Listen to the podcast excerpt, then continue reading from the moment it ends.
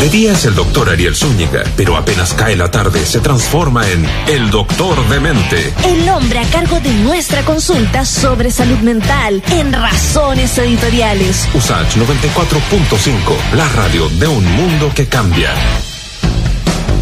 Muy bien, ansiedad, incertidumbre, preocupación, todo eso y más ha generado la pandemia y sus consecuencias que ya vivimos hace más de un año, pero ¿cuánto de todo esto está influyendo en la sexualidad de las y de los chilenos? Lo hablamos con el nuestro doctor de mente, psiquiatra académico Ariel Zúñiga Doc. ¿Cómo está? Bienvenido a Razones Editoriales. Aló, Doc. ¿Aló, me escucha? Ahí sí, pues. Ahí sí, buenas tardes, Freddy, ¿cómo le va? Bien, oiga, preocupados por este tema de la sexualidad, porque la sexualidad, usted también lo ha explicado harto, doctor, es parte también de nuestra salud mental. es parte importante de nuestra salud mental. Somos seres sexuados, mamíferos sexuados. Básicamente, entonces, forma parte, una parte central importante de nuestra sexualidad, según los psicoanalistas, una parte muy central, muy, muy importante. Mm.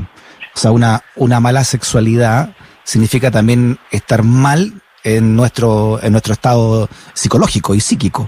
Claro, generalmente eh, nuestro estado psicológico malo lleva a una mala sexualidad, es como al revés. Es, eh, una buena sexualidad es un síntoma de bienestar, de, sanidad, de estar sano. ¿Por qué la psiquiatría eh, se preocupa puntualmente de la sexualidad y cómo la aborda, doctor? Mire, porque acá en la sexualidad humana hay básicamente tres tipos de patología, ¿ya? Eh, unas que tienen que, que se llaman las parafilias, otras las disfunciones sexuales y otras son las dificultades con la identidad sexual.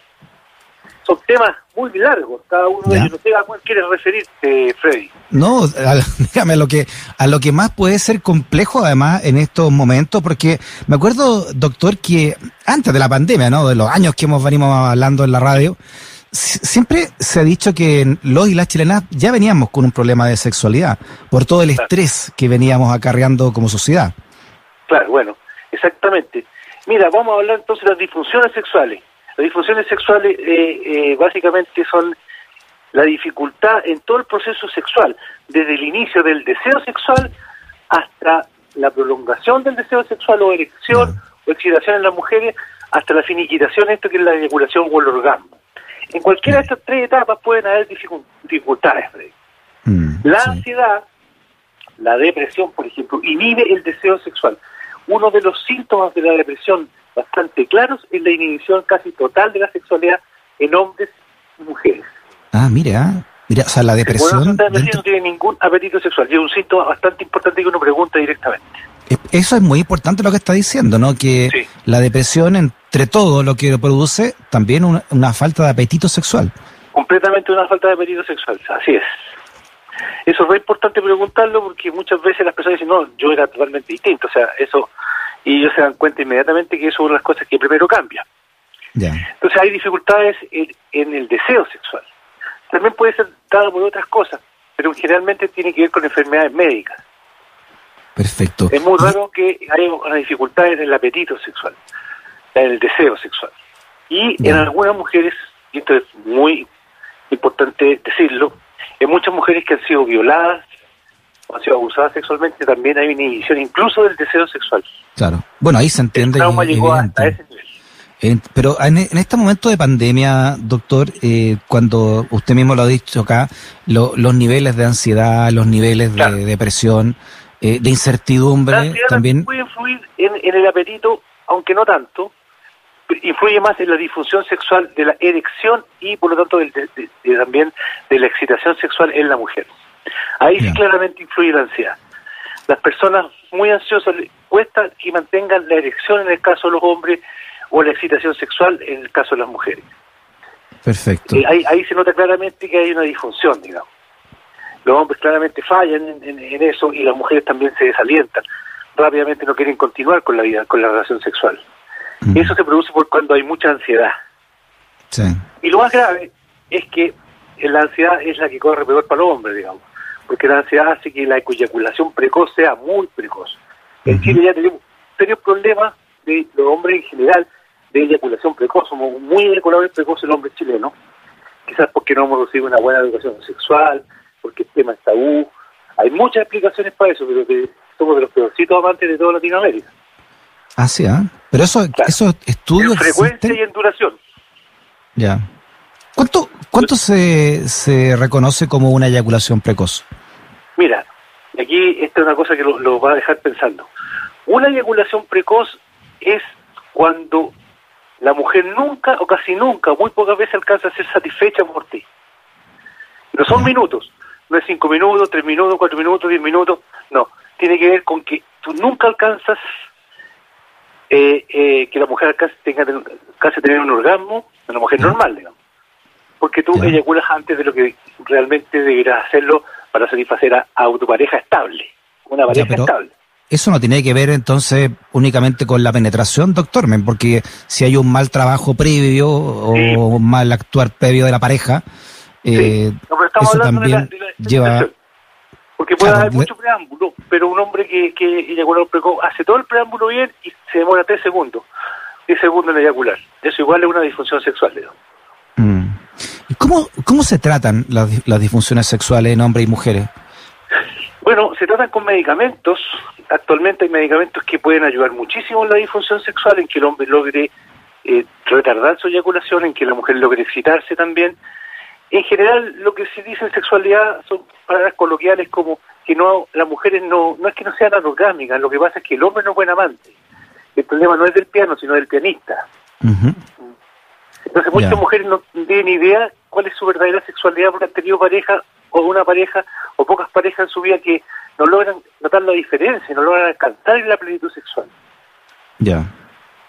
Siempre se ha hablado, por ejemplo, de costumbres que se que antes eran mucho más prohibidas, ¿no? Pero ahora con internet están mucho más al acceso como el consumo de porno. ¿Eso afecta para bien o para mal, cree usted, en una Yo vida que sexual bien para mal. Eh, porque el porno es una fantasía eh, totalmente irreal. Eh, las mujeres no son como las mujeres que están en, en la- en la- en las páginas pornográficas. Las mujeres no son tan sexuales de inmediato. Las mujeres no tienen una fijación con el sexo oral, como aparece ahí. Los hombres tampoco funcionan como los tipos que funcionan ahí. Y la gente los tiene como parámetros muchas veces. Muchas Mm. veces la, la única experiencia sexual que tiene un hombre es el porno que ha visto. Por lo cual Claro. va a funcionar así mismo también en la cama con y funcionar completamente con una mujer, porque una mujer no puede funcionar más distinto que lo que parece ahí. Mm. Entonces, Y lo- muchos los hombres la también. experiencia del porno. Y los hombres también. O sea, leía yo, doctor, que sobre todo en los más jóvenes, eh, el consumo de porno, que es mucho más accesible que el que, el que teníamos nosotros, eh, ha hecho entonces que, que se cree una falsa imagen de la sexualidad. ¿no? Que Sí. los hombres tienen que ser todos superdotados ¿no? en, la- en el porte de sus claro. miembros, o que las relaciones duren media hora, cuando se sabe que no es así, ¿no? Cuando una película porno se puede hacer un por el corte o montaje Sí, claro, totalmente cinematográfico, me refiero. Nunca hay un preámbulo, siempre de inmediato. Todo está mal, todo no es como la vida real. Entonces, la, la, la, la, la escuela, la formación que puede darte un porno es pésima. Sí. Los hombres Además, además eh, lo usan como actividad masturbatoria, por lo tanto, hay muchos hombres que reemplazan el porno y masturbarse por tener una vida sexual normal. sí, además, doctor, eh, Las mujeres esto- ven menos porno, harto menos. Sí, es que, no, es- es- allá iba. Además, en general, el porno es, es una mirada bien machista, además, ¿no? Del, de la- del acto sexual. Sí, Mm. es la del potro, pues, el que se la puede toda, claro, una imagen muy animal del hombre. Sí. ¿Y por qué el hombre consume más que la mujer porno? Es una buena pregunta. Una porque es más sexuado que la mujer. eso estamos bastante demostrado que nosotros secretamos todos los días una cantidad de andrógenos bastante importante, como la testosterona, que tiene pic diarios. La mujer, esos pics de- también tienen andrógenos, también tienen testosterona, pero esos pics ocurren como tres o cuatro días al mes, que, que es durante los periodos de la ovulación, precisamente para estimular la reproducción, ¿no? En cambio, nosotros tenemos un pic diario, por lo tanto, todos los días en la mañana uno le recuerda en qué hombre, de alguna forma, eso lo van a entender todos. Eh. Entonces nosotros estamos más predispuestos a la excitación sexual. Además de eso, los hombres somos más visuales, por lo tanto nos entra por la vista. Bueno, y toda la propaganda, todo lo comercial, chicas desnudas, semidesnudas, etcétera, nos entra por la vista. Eh, las mujeres no le entra por la vista. pueden ver al tipo más estupendo del mundo desnudo y no les va a pasar nada. Mm. Entonces, la sexualidad es muy distinta en el hombre y en la mujer. Pero será un constructo social eso? Porque ¿por qué va a ser distinta en el hombre y en la mujer? Porque los canales de excitación son visuales en el hombre, está estudiado. Son más que nada visuales. La mujer es más táctil, más de tocarla, más incluso tiene el oído desarrollado para la sexualidad. Eh, le gusta escuchar cosas agradables, le gusta escuchar cosas fuertes también. Bueno, tiene que ver con, con la sensibilidad en el oído y básicamente en el tacto. Los hombres no, tenemos una sexualidad, una sexualidad más bien basada en lo visual. Eso es neurológico estudiado. Ah, sí. Ah, no es, tanto, no, sí. es- no es cultural solamente. No, no es cultural. Obviamente que las mujeres ahora miran más, opinan más, pero las mujeres también miran. Sí, porque- miren y miran harto. Porque Pero- obviamente, doctor, disculpe, pero la, el deseo sexual de la mujer me imagino que es el mismo que el hombre. Lo que pasa es que ha sido más reprimido por, por machismo cultural, ¿no?